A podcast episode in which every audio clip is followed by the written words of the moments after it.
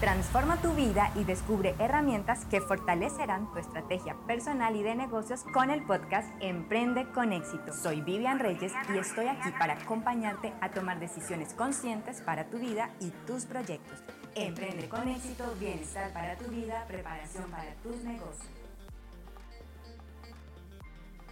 No te imaginas lo feliz que me hace el episodio de hoy, porque todo eso que hemos venido practicando en los episodios anteriores a lo largo de este podcast realmente queda resumido hoy con el invitado que tenemos. Quise invitar a alguien a quien primero admirara muchísimo en todo su trabajo, también esa persona que me recordaba en mis inicios de emprender, de, de, de ser como apasionado por lo que se hace, pero también perseverante, pero disciplinado, que no se dejara afectar por los problemas de los negocios, de la vida personal y que siguiera siempre adelante. Entonces me tomé ese tiempo de analizar muy bien a quién quería tener hoy en este episodio y estoy segura que no me equivoqué porque hoy vas a escuchar de otra persona que no sabe el trabajo que llevamos hasta el momento, pero que con su historia de vida, que con su historia de emprendimiento va a resumir todo. Es decir, hoy no es un tema, hoy es la experiencia de toda esa información que hemos recibido y que nos comparte con la mejor intención Cristian Hurtado. Él es empresario, diseñador industrial, actualmente también hace consultorías en marketing digital y ya nos estará contando todo ese proceso. Quédate con nosotros en este episodio hasta el final, créeme, porque hoy tienes el resumen de todos los temas que hemos estado analizando, pero ya en práctica. Escucha esas experiencias, errores, aprendizajes, lecciones y recomendaciones que tiene este empresario para ti. Así que le damos la bienvenida a Cristian. Muy buenos días, bienvenido. Hola Vivian, muchísimas gracias por la invitación. Diciéndote que siempre he tenido una profunda admiración por tu trabajo, que ya les vamos a contar a todos nuestros emprendedores, a las personas que nos escuchan, este caso de éxito, porque eh, cuando conocí a Cristian o cuando supe de los productos y la empresa que tiene Cristian, ya él llevaba bastante tiempo, que ya nos irá contando, pero aún así han habido cambios y él sigue allí creciendo. Y esto es lo que me encanta y por eso, Cristian, es que te he invitado, porque queremos conocer más de ti, de esa mentalidad, qué hay detrás de cada pensamiento, sentimiento, emociones de Cristian cuando va a tomar decisiones. Así que esa es nuestra invitación que tenemos para ti, para que nos entregues un mensaje a nuestra comunidad. Eh, primero que todo, muchas gracias por la invitación. Eh, desde hace varios añitos conozco tu trabajo y me siento muy halagado de estar aquí. Espero que sea un podcast genial y poder aportar un poco de mi conocimiento. Genial, Cristian. ¿Cómo comienza todo ese camino que estudió Cristian? Eh, ¿Se empleó alguna vez o sale de la universidad, así como me pasó a mí, de una a un negocio desde cero, cero aprendizaje en negocios, cero de la industria? ¿Cómo comienza ese camino? Eh, bueno, yo soy diseñador industrial de la Universidad Nacional.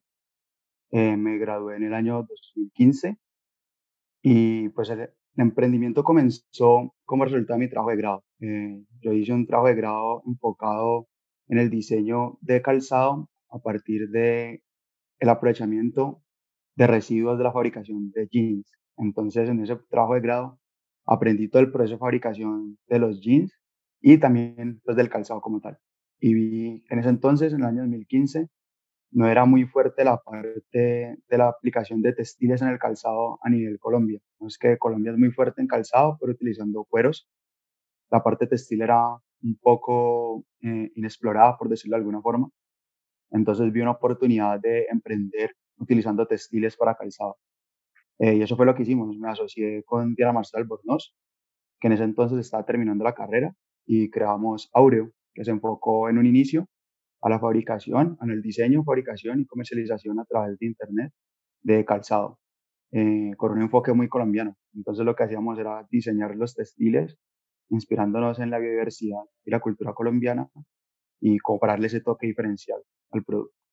Genial, todo eso empezó como a partir de una hipótesis, porque así comienzan estos trabajos. Ustedes dicen hay un posible mercado, comienzo comenzamos a hacer ese plan, pero llega la hora de la verdad porque, y no sé si te pasó a ti también, a mí como estudiante terminé el trabajo, llegó el grado, ah, ya, ya soy diseñador industrial, en mi caso publicista, hay que tomar una decisión.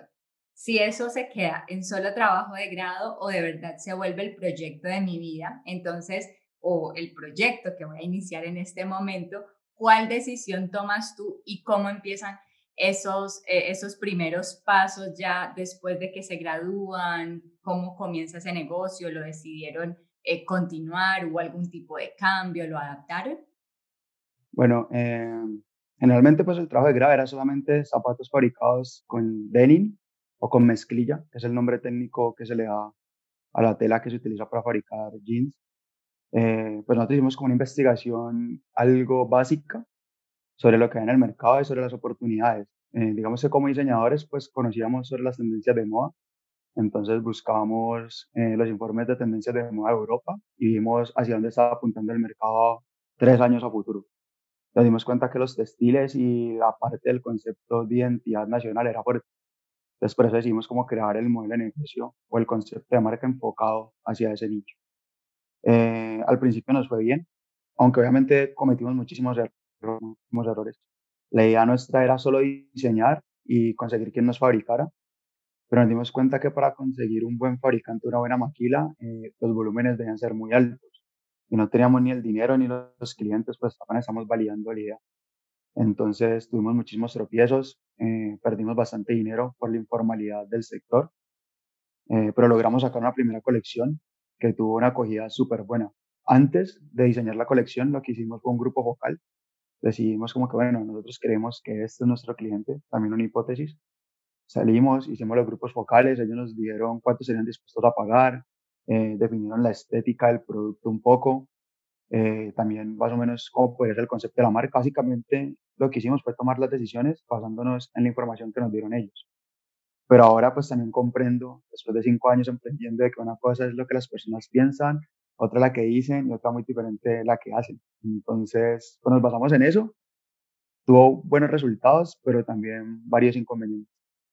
Eh, sacamos la primera producción, compramos muchos materiales de más porque no éramos conscientes de, los promedios, no sabíamos muy bien el proceso de fabricación exacto, de que las telas deben cortar en cierto sentido, bueno, muchísimas cosas que nos dimos cuenta en ese momento. Incluso hay tela de esa primera colección que tenemos en el taller guardada todavía, eh, pero bueno, o sea, así se empieza y con base en esa primera producción y cuando la pudimos vender casi toda, lo que hicimos fue montar un taller propio, porque nos dimos cuenta que si queríamos experimentar y de verdad hacer crecer el negocio era muy difícil con una maquila. O sea, a menos de que moviéramos volúmenes muy altos, eh, era muy complejo. Y pues la verdad, la dinámica del mercado estaba súper enfocada en ese momento a lo que son las colecciones cortas o moda rápida, que no es algo que apoyemos, pero es la dinámica del mercado que en ese momento era cuando Sara está entrando durísimo a América Latina y venía con ese modelo de negocio pues, de Inditex que lo ha hecho crecer de una manera exponencial. Entonces dijimos como que, ok, no podemos entrar a hacer colecciones tan largas porque el mercado no funciona así y en Colombia sería como un error para nosotros. Entonces decidimos crear un taller pequeño con el que pudiéramos sacar diversidad de productos de manera constante. Y ahí empezó pues toda la aventura como tal ya de una forma más estructurada. Excelente. Entonces aquí vienen mis preguntas de lo que nos acabas de contar y por ahí dices, comenzamos y tuvimos varios errores. A mí me interesa saber cuáles consideras que fueron esos primeros errores. Hiciste un grupo focal que allí se reúnen varias personas. Eh, no sé si aparte de esto hiciste entrevistas particulares y si en ese grupo focal no te pasó que cuando hablaba una persona como que tendía a sabotear o la información de otra o ya la otra, o sea, que, que de pronto tuvieron algún problema que no lo vieron en ese momento. Y cuando dices que una cosa es lo que piensan, otro es lo que dicen y otro es lo que hacen. Me interesa eso porque allí es donde parten nuestros problemas como emprendedores. ¿Qué ha pasado? ¿Cuáles han sido esas dificultades, problemas, errores? Sí, completamente. De hecho, sí hicimos entrevistas individuales y nos dimos cuenta como al cruzar información de que siempre en un grupo focal hay una persona o unas personas que son como los líderes del grupo focal, ya sea por su personalidad o quizás porque las otras personas los ven como unos referentes y entonces lo que hacen es como seguir su opinión, su pensamiento, lo que dicen esas personas, más no es lo que ellos están sintiendo. Entonces al final, si haces un grupo focal de 10, en realidad es como si lo, hubieras hecho solo con las dos personas que tienen como ese liderazgo, porque las demás se unen a ese concepto. Entonces, al cruzar o al hacer entrevistas individuales, eh, si te das cuenta de eso, que la persona quizás no sentía lo que iba en el grupo vocal. Y es curioso porque hay algo que escuché alguna vez, no recuerdo de quién, pero que me gustó muchísimo, y es que las personas no desean lo que no conocen. Entonces, en muchas ocasiones simplemente se están basando en lo que ya saben, pero quizás no es lo que de verdad desean.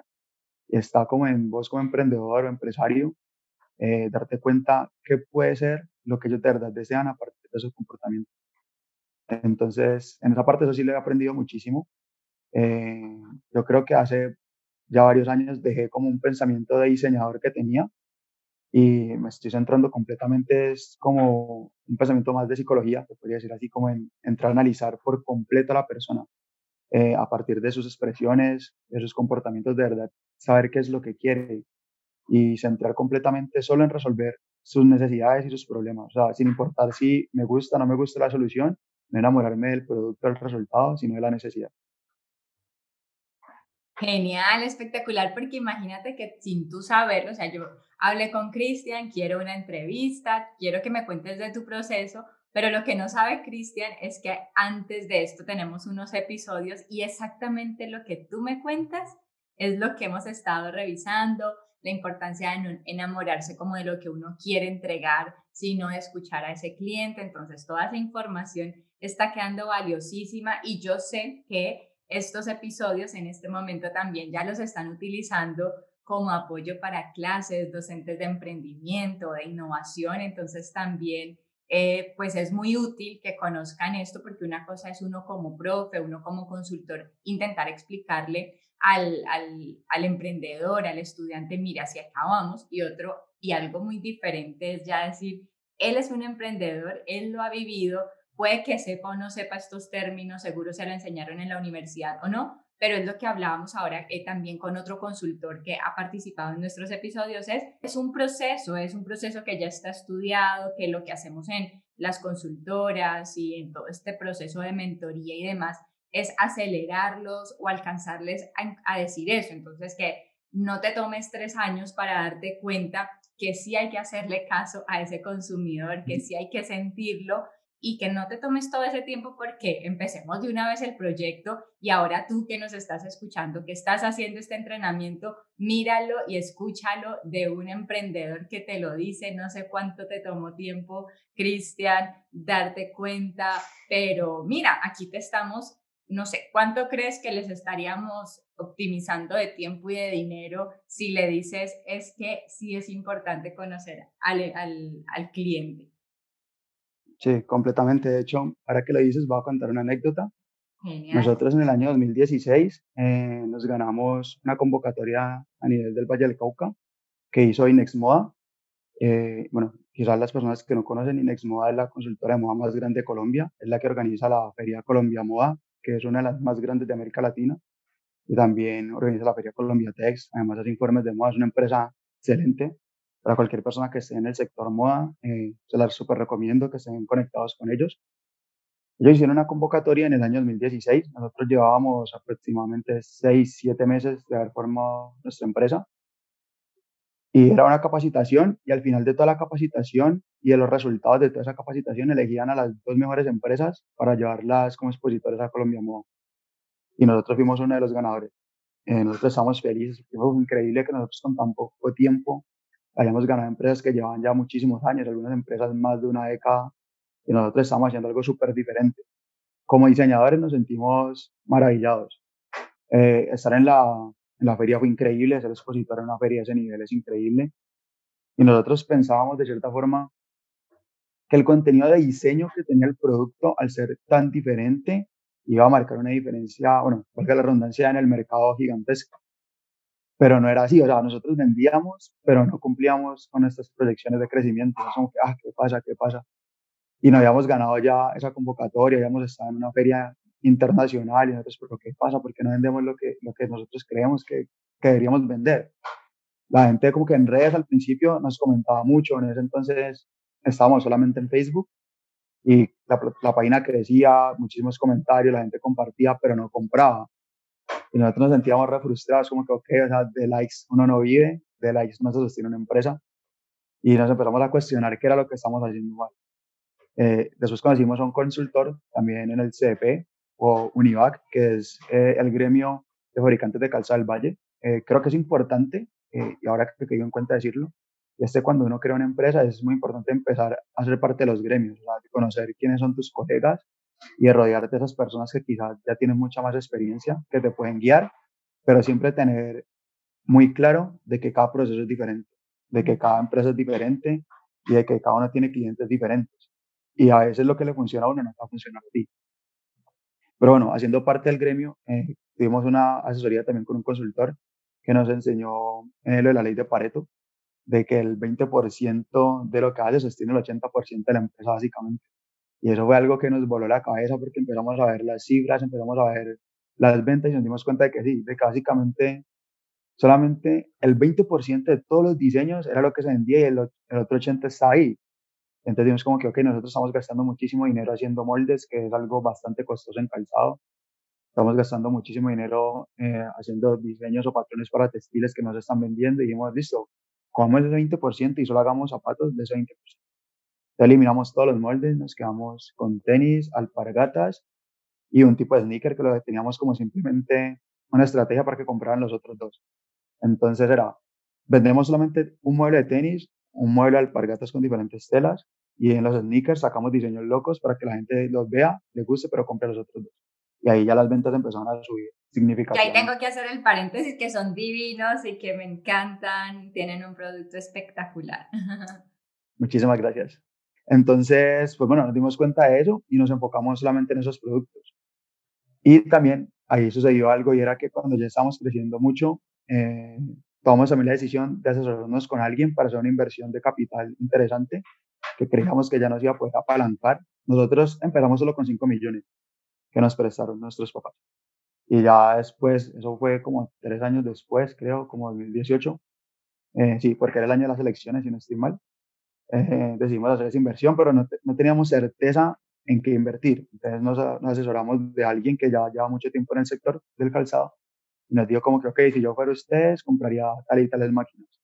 Y nosotros como que, ok, hagámoslo. Y fue la peor decisión que pudimos tomar. Básicamente quemamos todo el dinero porque nos estaba hablando desde su negocio y desde su expertise, desde su nicho, no desde el que nosotros estamos manejando. Si pudiera yo volver el tiempo, invertiría todo mi dinero en marketing. O sea, no haría otra cosa que meterlo en marketing digital, nada más. Pero en ese momento llegué como que sí, él tiene razón, hay que aumentar la productividad, es donde está el dinero. De nada te sirve tener 10.000 pares de zapatos si no lo sabes cómo venderlos. Y eso fue algo que nos sirvió muchísimo porque invertimos ese dinero, nos quedamos sin capital porque tampoco medimos bien cómo hacer la inversión y básicamente fue enfrentarnos a la primera quiebra. Gracias a Dios teníamos unas textiles ahí que, con los que podemos resolver algo y pues básicamente aprovechando nuestras capacidades de diseño eh, pudimos sacar adelante de nuevo la empresa.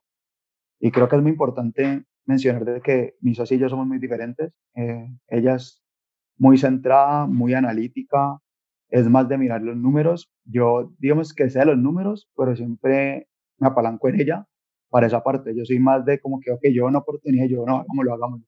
Siempre es como corriendo los riesgos. Y es bueno, y creo que vale la pena decirlo, de que si en una empresa las dos personas son muy arriesgadas, es contraproducente. Es bueno tener como un balance. Porque si yo no estuviera con ella, seguramente me hubiera quedado ya hace muchísimo tiempo.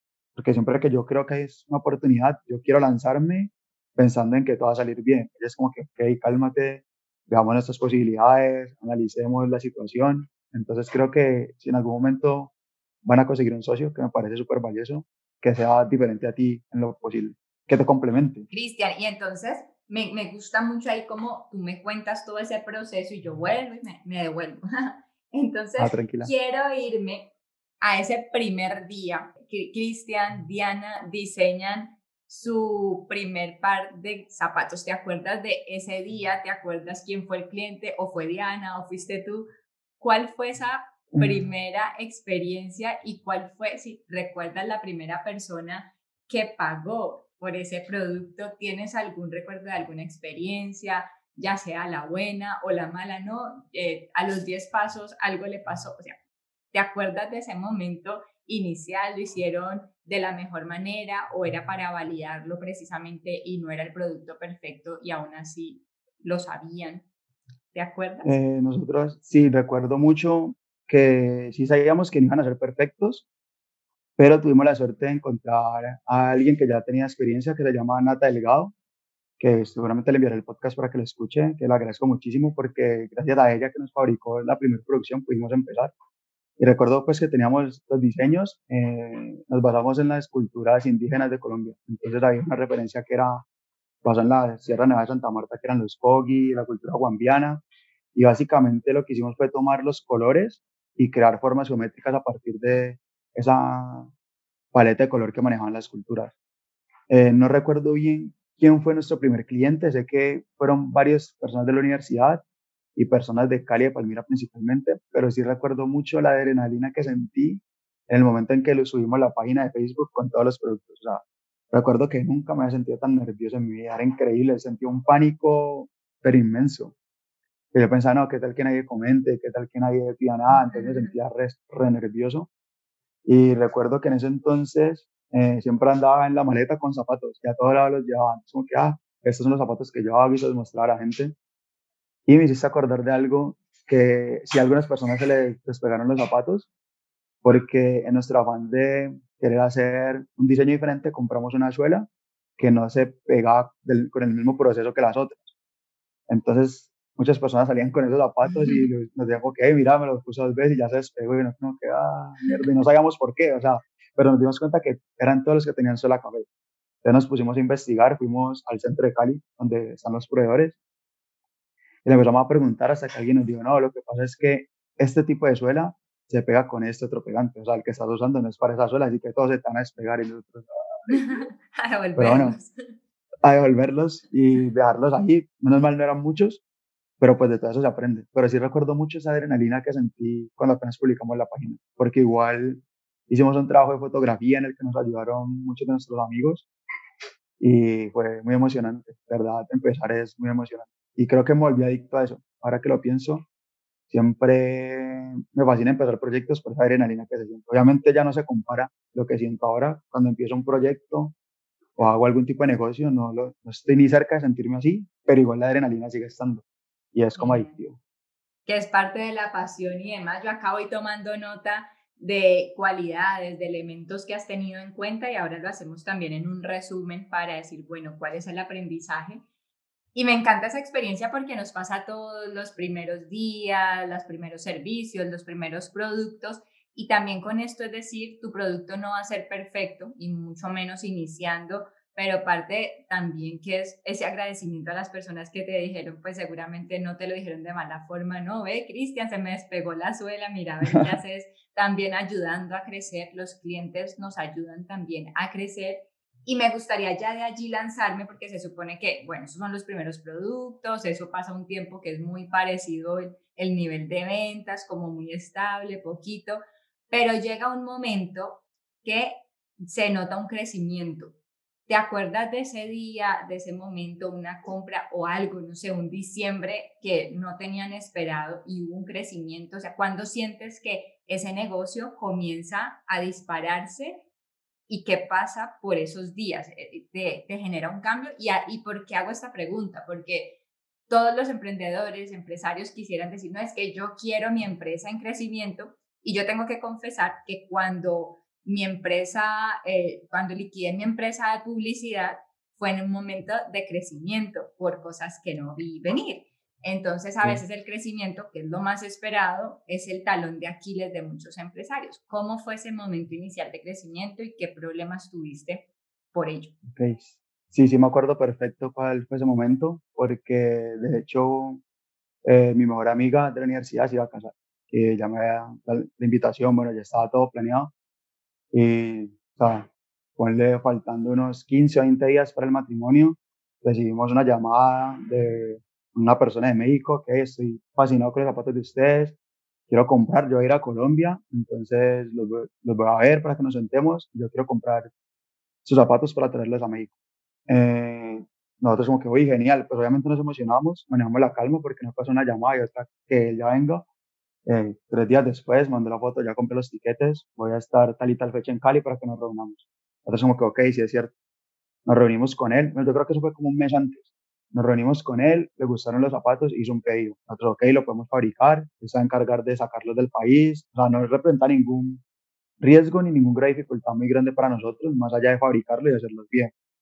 Eh, empezamos a fabricar eso cuando llegó otra llamada. Bueno, eso fue un correo.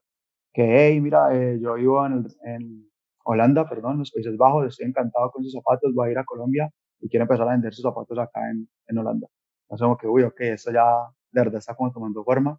Nos sentimos re emocionados, también manejamos la calma y igual la persona vino, se unió con nosotros y hizo un pedido también. Entonces, ya teníamos los dos pedidos y nosotros felices aceptamos todo, recibimos anticipo y cuando nos sentamos a analizar, dijimos, ok, ¿cómo vamos a fabricar esto? No tenemos cómo. Es imposible, no tenemos la capacidad instalada para hacerlo. Entonces nos pusimos a fabricar nosotros también, o sea, hasta mi mamá me ayudaba a hacer zapatos, todo el mundo me ayudaba.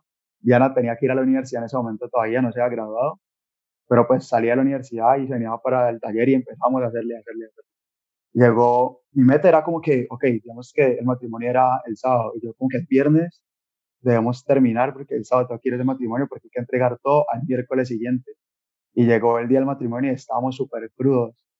Y yo como que no, ¿qué hago? Voy al matrimonio de ella, me quedo aquí para poder entregar esto. Y fue una de las decisiones más difíciles de mi vida, créeme, o sea, pero me tocó quedarme, no había otra, quedarme haciendo zapatos el fin de semana y trasnochando para poder entregar. Y de hecho no alcanzamos, nos tocó pedir eh, una ampliación de, plazo y pues ellos muy amablemente no la concedieron y terminamos entregando como siete, ocho días después.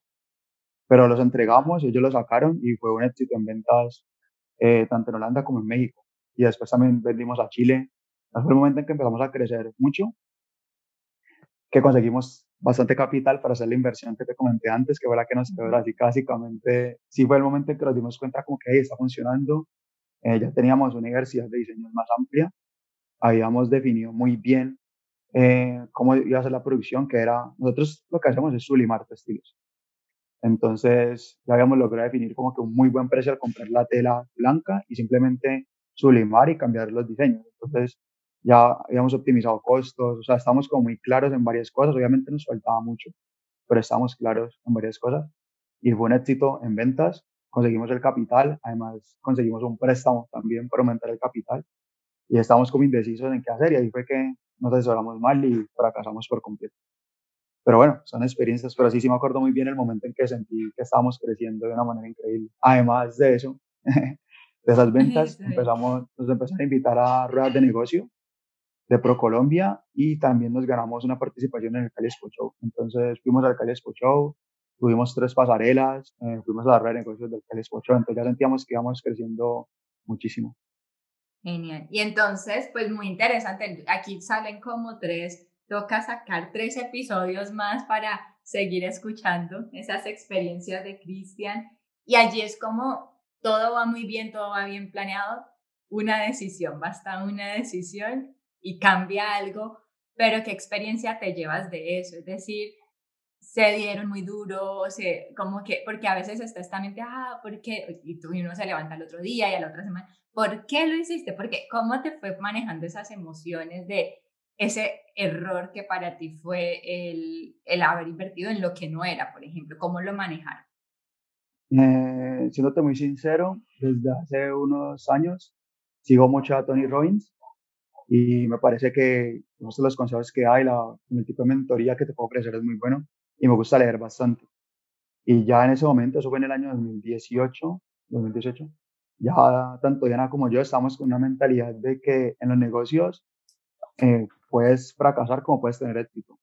Y de obviamente no es como que, ok, es una lotería porque no lo es, hay que basarse mucho en las cifras, en analizar, pero es un proceso de aprendizaje. Ninguno de nosotros había tenido una empresa antes y ya habíamos empezado como a tomar Aureo como una escuela. Entonces siempre habíamos dicho como que, ok, en el momento de que no funcione y haya que cerrarlo, lo cerramos y empezamos otra cosa porque sabemos que esta es una escuela que nos está permitiendo aprender muchísimo. En ese momento ya íbamos con esa mentalidad, entonces cuando nos dimos cuenta de que estábamos en robo y que de cierta forma habíamos fracasado, que no lo quiero llamar así, pero pues digámosle de esa forma, eh, sí nos sentimos mal Eh, pero la verdad también me duró un día. O sea, yo soy de las personas que piensa de que es brutal tener la oportunidad de empezar cada día. Es algo que me motiva al resto. Si hoy me tengo un mal día, me puede dar muchísima rabia porque de hecho me da mucha rabia, me doy duro, pero me acuesto a dormir. Lo te digo como que, ok, hoy con qué empiezo y hoy con toda la energía.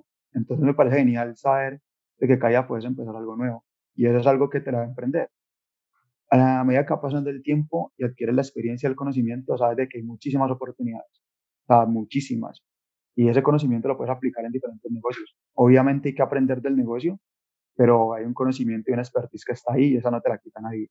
Entonces tener la oportunidad de, de empezar cada día me motiva. Después de eso, pues sí, me dio mucha rabia, me sentí mal, pero al día siguiente hablé con Dini y ok, ¿qué vamos a hacer? Eh, empezamos como a ver qué teníamos ya ahí a la mano, creo que queríamos como relanzar eh, la empresa.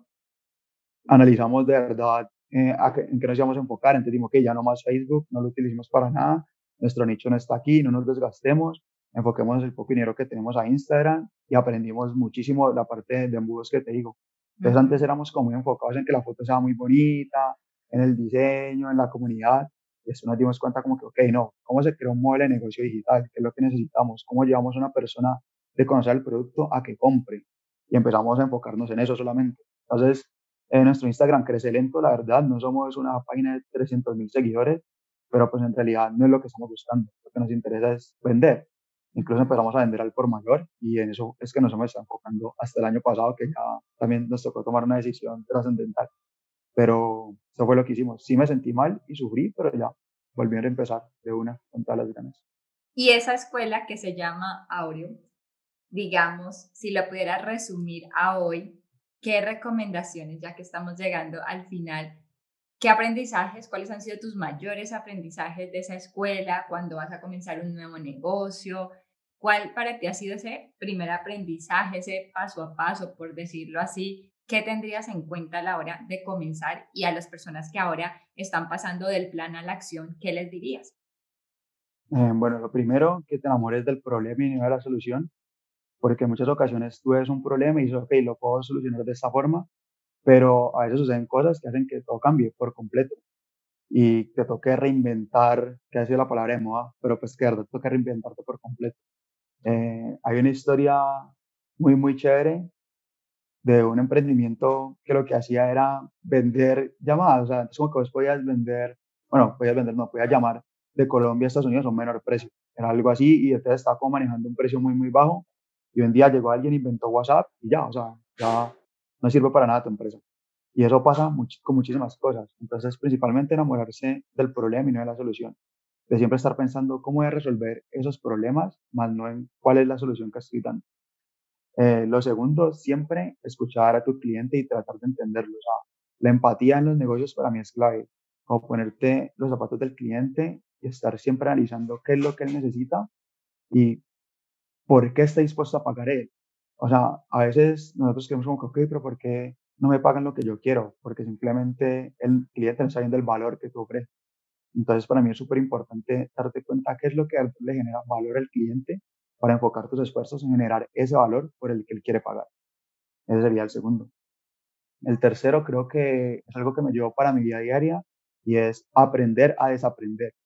En muchas ocasiones como que sentimos que sabemos mucho de algo y de cierta forma eh, empezamos a ir por un rumbo que se vuelve monótono. No nos damos cuenta de que todos los días se puede aprender algo nuevo y de que todo está en constante crecimiento y evolución. Entonces, básicamente, si tú no aprendes y avanzas a diario, te quedas atrás porque el mundo solo va hacia adelante. Entonces, eso sería como mi consejo. Y el cuarto, tener los números claros sí, en un negocio es súper importante. Eh, a mí me ha costado aprenderlo, he aprendido ahora sí todo lo hago con cifras, no solo en mi negocio, sino en el mercado. Y pues siempre hay como con esa mentalidad. A veces es muy importante de verdad analizar qué está pasando en tu entorno, bueno, a veces no siempre, y tener muy claras las cifras y los números. Hay mercados que están completamente saturados y es cierto que puedes entrar y generar un valor diferencial, pero el crecimiento va a ser limitado. Entonces es muy importante ver qué mercados de verdad tienen una oportunidad considerable y analizar en otros mercados qué herramientas puedes sacar de ellos para introducirlos en un mercado nuevo. Cristian, y nosotros tenemos en nuestra comunidad de Emprende con Éxito muchas personas que nace todo esto de un propósito, quiero ayudar, está el psicólogo, está el coach, quiero ayudar a las personas, que todo esto lo venimos trabajando, pues de si hay que tener una propuesta diferencial, hay que también trabajar el tema del problema, no es lo mismo, eh, o sea, son 10 psicólogos, pero cada uno puede ir a un problema diferente y venderlo de una manera diferente pero es más orientado al tema de servicios. ¿Tú crees que lo que nos acabas de decir igual se aplica al tema servicios y ahora que estás innovando con servicios eh, funciona? Es decir, toda esta experiencia que nos acabas de contar, quitándole la palabra calzado, le podríamos decir servicio y funciona el mismo proceso? Por completo, sí, funciona exactamente. De hecho, ahora que estamos trabajando en tecnología, pues como contando rápidamente, eh, el marketing digital hace parte de la tecnología y ahora nos estamos entrando en algo que se llama el diseño de experiencia de usuario. Entonces, la experiencia del usuario se aplica en todo tipo de productos. Entonces, digamos que a veces que lo que hace que tú uses Spotify y no uses Deezer, básicamente el diseño de la interfaz y la experiencia que te genera la plataforma. Y eso se aplica sea un producto digital, un producto físico, un servicio. La forma como tú transmites esa experiencia es completamente representativa y puede ser completamente individual y diferente. Entonces sí, aplica por completo. Eh, lo que tú me dices de los psicólogos, habrá gente que diga como que yo soy psicólogo, todos somos psicólogos y ofrecemos el mismo servicio, pero no. Eh, solamente tu forma de ser, la forma como tú abordas la persona. Eh, hay algo fundamental que es la marca personal. La marca personal que tú te creas a ti mismo cuando ofreces un servicio y la forma como de cierta manera te vendes ante los demás va a generar que tengas una empatía muy fuerte con unos y quizás no con otros pero entonces eso te va a permitir también ser completamente diferente, entonces sí se aplica por completo. Y lo que tú me dices del propósito es clave, o sea, perdón que te interrumpa, eh, cuando tú tienes claro cuál es tu propósito y qué quieres lograr, creo que construyes la marca personal tratan de resaltar ese propósito y la gente que se identifica con él, obviamente te va a seguir y te va a admirar mucho más. ¿Tú lo has aplicado, has trabajado, o sea, te has dedicado como, has tomado estos tiempos para decir o el tipo de negocio que venías antes, porque también te puede pasar como a mí, yo empecé a hacer lo que sabía hacer, lo que imaginaba, y estás en esa búsqueda o cuál es ese proceso de Cristian actualmente. Eh, pues yo soy de los que creería hace unos años que tú todos los días vendes y todos los días estás negociando, siempre, con tu pareja, con tus vecinos, con tu familia, siempre estás negociando y siempre te estás vendiendo. Eh, o sea, simplemente cuando tú estás en un grupo de amigos y van a hacer un asado y como que alguien dice como que no, pues que yo me gusta esta carne, me gusta tal otra. Cuando se toma la decisión de qué carne comprar, básicamente se toma con base el que lo negoció mejor, el que se supo vender mejor y yo los mejores argumentos. Entonces todos los días vivo pensando en eso y vivo como trabajando en mis habilidades tanto orales como en negociación, no solo de manera como por, por un interés, sino porque soy consciente de que la vida funciona así, o sea, es inevitable y todos tenemos una marca personal y todos nos vemos de cierta manera ante los demás. Entonces lo que yo trato es de resaltar lo que como ser humano quiero ser, trabajo en mí mismo para ser una gran persona y poder proyectar la gran persona que quiero ser en los demás. Pero sí lo hago de manera constante. De manera comercial no lo he empezado a hacer, no estoy sincero. Eh, digamos que en mi perfil y en la forma como me muestro con los demás es simplemente lo que soy. Pero sí consciente que si a futuro quisiera trabajar en la parte de servicios o, sí, o sea, como ser consultor, sí debería enfocar mucho y trabajar mi marca personal para lograrlo en este momento estoy un poco distante porque los negocios en los que trabajo, digamos que no me lo exigen, entonces no, no lo he hecho, pero sí lo considero súper importante. Excelente, Cristian, muchas gracias. Las personas que quieren saber de ti o de lo que estás haciendo actualmente, ¿dónde te pueden encontrar en redes sociales? Ok, bueno, en redes sociales, eh, nuestra empresa Aureo es A-U-R-E-O-co Así estamos en Instagram. Ahí pues tienen el enlace a nuestra página web, nos pueden hablar por WhatsApp.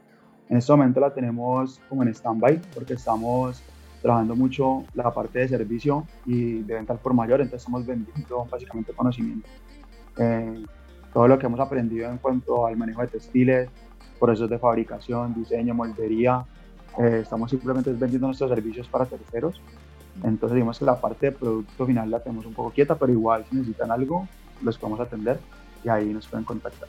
Y espero que toda esta experiencia de Cristian para ti pues sea muy productiva. Lo más importante, aplica, aplica. Siempre les digo a las personas eh, que están en este proceso aplicar, sobre todo si vienen de, de, todo esto de planeación que hemos venido trabajando a lo largo de este podcast. Ya es cuestión de salir, mira todos esos aprendizajes que nos comparten hoy Cristian, así que ya tienes más información para seguir colocando en práctica tu estrategia. Espéranos en el siguiente episodio.